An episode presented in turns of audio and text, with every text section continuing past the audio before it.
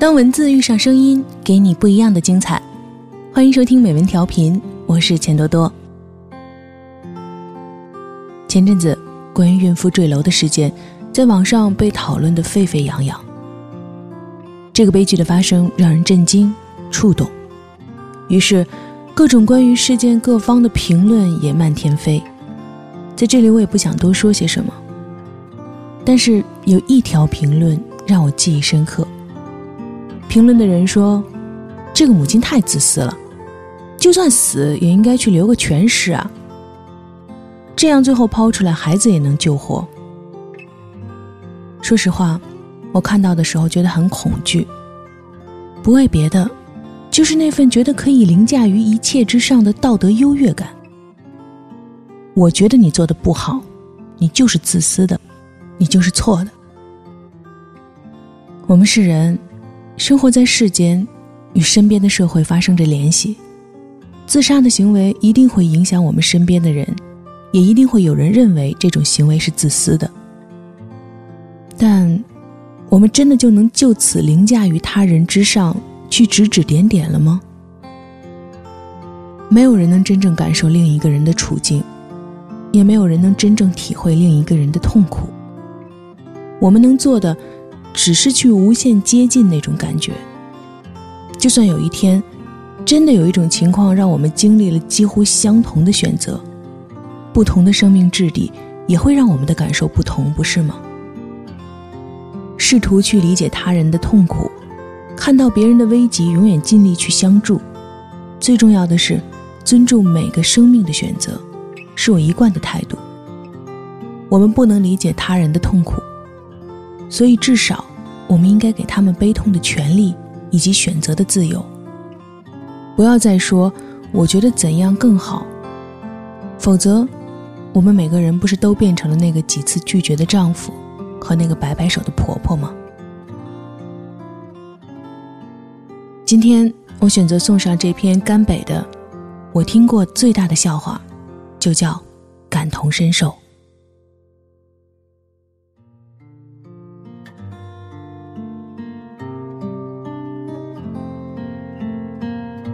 早几年，还没放开二胎那会儿，一个女人怀孕了，验了 B 超，是个女儿。婆家全家出动，劝女人把孩子留了。婆婆说：“我们家的香火全在你这肚子里呢，换我是你，我也留。”大姑子说：“孩子又没成型。”有什么好心痛的？小姑子说：“现在的人流手术很先进的，下地就能走，没什么大不了的。”丈夫说：“你怎么就非要跟全家人对着干呢？因为你的事儿，大家都吃不下饭了。”女人没办法，只得留。她明白。他是这个家的外人，没有人会心疼他。在这一家子老老小小看来，他肚子里的女婴就像一个肉瘤，割了就割了，留着反而是个祸害。做完流产那天，娘家的亲戚们赶了过来，妈妈抱着她哭成了泪人儿。这么多年捧手心里的女儿，怎么嫁到别人家去遭这种罪啊？就连一向不苟言笑的爸爸，也偷偷的红了眼圈儿。心疼，是真心疼。不仅疼那个流掉的孩子，更心疼自己一手拉扯大的女儿。可是婆家人有什么呀？婆家人开心着呢，这一胎没了，还有下一胎。下一胎是个男孩，自己家的香火可就有了，好着呢。他们像过节似的，买了鸡，买了鱼，买了肉，一家人欢欢喜喜的劝女人吃饭。婆婆说：“等身体养好了，就赶紧的再怀一个，年纪也不小了。”等到第二年，小姑子结婚了，没多久，也怀孕了。巧了，小姑子嫁的这户人家，也指望她生一个男孩来传宗接代。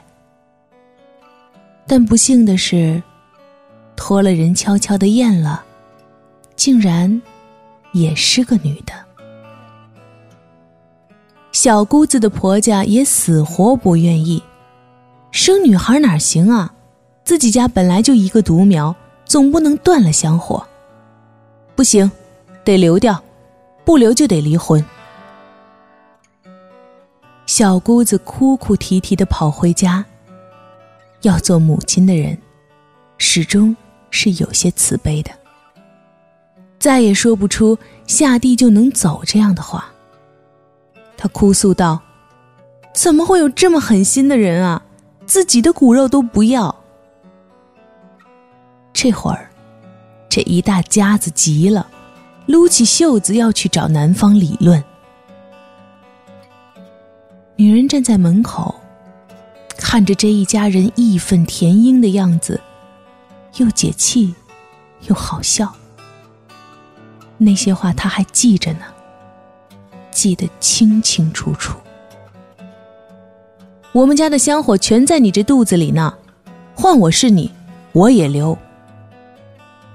孩子又没成型，有什么好心痛的？现在的人流手术很先进的，下地就能走，没什么大不了的。你怎么就非要跟全家人对着干呢？因为你的事儿，大家都吃不下饭了。当时说的多轻巧，现在。怎么反倒急了？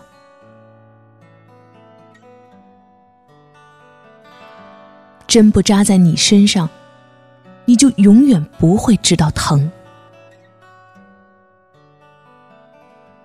刚刚结束的电视剧《我的前半生》里，有一幕令我尤其印象深刻。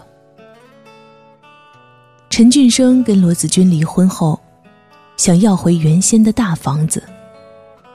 子君提出要五十万，他便叫自己的父母去找子君打感情牌。子君不答应，陈俊生的父亲就说：“子君，我一直认为你是个善良的孩子，怎么现在你变得这么狠呢？你怎么这么狠呢？”罗子君争取孩子的抚养权时，陈俊生的妈妈。也是这么说的。自己的儿子出了轨，反而责怪儿媳妇心狠，不肯让出抚养权，不肯交出大房子。可在陈俊生父母看来，这就是天经地义的，因为他们只能感受得到儿子的窘迫，压根儿体会不了前任儿媳的痛苦。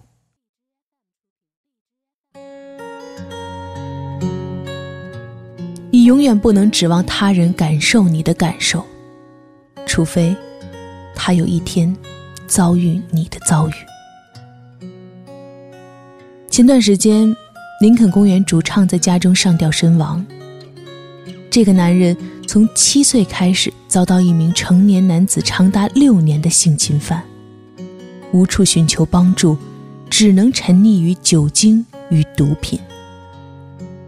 而在一篇悼念他的文章下面，我看到一个评论：“自杀的人极为可耻。”简短的八个字，把人性的自私、浅薄，还有那颗事不关己高高挂起的看客心，表现得淋漓尽致。祝愿他一辈子不要经历痛苦无助，一辈子不要陷入命运茫茫然而又无从逃避的漩涡。否则，哪一刻产生轻生的念头，也有人高高在上的评论一句：“极为可耻。”自杀的人不是想死，他是活不下去了，没有活路了。网上曾流行过一段评论，对一个抑郁症患者说：“世界很美好啊，你为什么不笑？”就好比对哮喘患者说：“空气多好啊，你为什么喘不上气？”肤浅、无知、可笑。如果我们做不到感同身受，能不能不要在他人的苦难面前摆出一副盛气凌人的姿态？这并不能彰显你的优越，反而会看起来很蠢。廖一梅说：“每个人都很孤独，在我们的一生中，遇到爱，遇到性，都不稀罕。稀罕的是。”遇到了解，我们活在世上，理解原本就是一件昂贵的奢侈品。我们不明白那个走在街上的女孩为什么会无来由的嚎啕大哭，我们不明白那个要养家糊口的男人为什么会抠的买不起一包烟，我们不明白那个情绪失控的妈妈为什么会抱着孩子逃出家门。乃至于我们自己，也有许多无从说起的心事。你在一个黄昏喝了酒，想找个人讲一讲心底的秘密，翻开通讯录，却又只能摇摇头。算了，还是算了。你被曲解、被误会、被冤枉，百口莫辩，想要有个树洞，可是把话都说了出来，对方却微笑着跟你讲。哦，就这样啊！我还以为有什么天大的委屈呢。我们每一个人都是这个星球孤独的产物，因为我们都在经历着独一无二的经历。英国作家毛姆有一段话说的非常好：我们每个人生在世界上都是孤独的，每个人都被囚禁在一座铁塔里。只能靠一些符号同别人传达自己的思想，而这些符号并没有共同的价值，因此它们的意义是模糊的、不确定的。我们非常可怜的想把自己心中的财富传送给别人，但是他们却没有接受这些财富的能力，因此我们只能孤独的行走。尽管身体互相依傍，却并不在一起。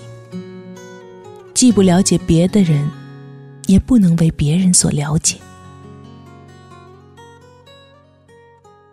我们只能孤独的行走，尽管身体互相依傍，却并不在一起。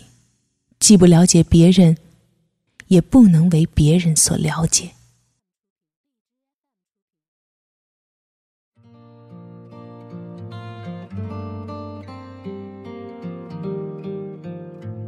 最后。我们又再说回开头。我的老家是一个特别重男轻女的地方，老一辈的人尤其如此。有一户人家的媳妇怀孕了，托了人悄悄的验了 B 超，是个女孩。护士指给孕妇和她的婆婆看，这个就是小婴儿，是个穿裙子的。显示屏上。那里有团小黑点儿，不停的在跳动翻滚，宛如一颗小心脏。小媳妇战战兢兢的看着婆婆，婆婆的脸都快沉到地底了。她料想，这个孩子十有八九保不住了。回去的路上，两个人一直没说话。婆婆就一直沉默着，沉默着。快到家门口了，老人突然跟她说：“回去咱俩就说，这是个男孩。”媳妇不解，问道：“妈，你就不想要个孙子吗？”老人说：“想，怎么不想？我做梦都想。”可是那是一条生命啊，它都会跳了，